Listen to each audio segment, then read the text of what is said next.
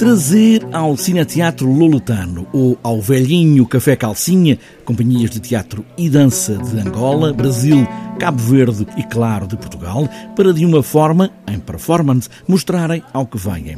João de Melo Alvim, depois de Sintra, está agora a sul, para um festival que evoca esses caminhos que falam português, com tanto mar pelo meio, e querem seguir o ano todo com orientações de navegação. Um dos conceitos que nós chamamos de orientações de navegação do, do Tanto Mar é, é não ser um festival eh, que se esgota nos dias de apresentação dos espetáculos para o público, mas ser um, um festival que é o resultado, no grosso, é o resultado de um trabalho feito durante o ano inteiro. João de Melo Alvim fala em coproduções, em formações, com troca de formadores, estreitar laços entre todos que terminam ou começam neste terreiro que é o Festival Tanto Mar.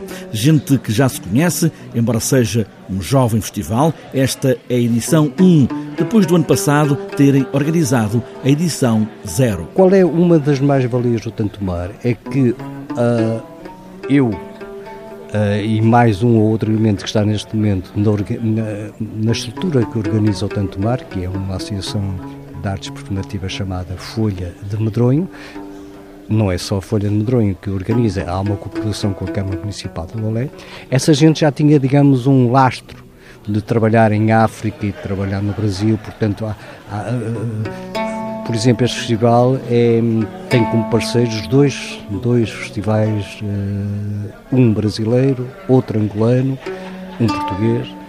Portanto, é, é estes laços que nós queremos criar, sabendo que ainda somos uma estrutura muito pequenina e, como tal, não podemos dar grandes passadas, porque não há hipótese. Né? O Festival Tanto Mar regressa por boas vontades, com essas velhas ligações, para quatro dias inteiros.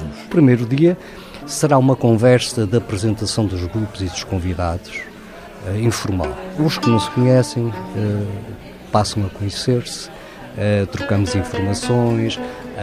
num café icónico de, de Lolé, onde parava o poeta António Leixo, o Café Calcinha, portanto é a nossa, a nossa sala de, de, de visitas.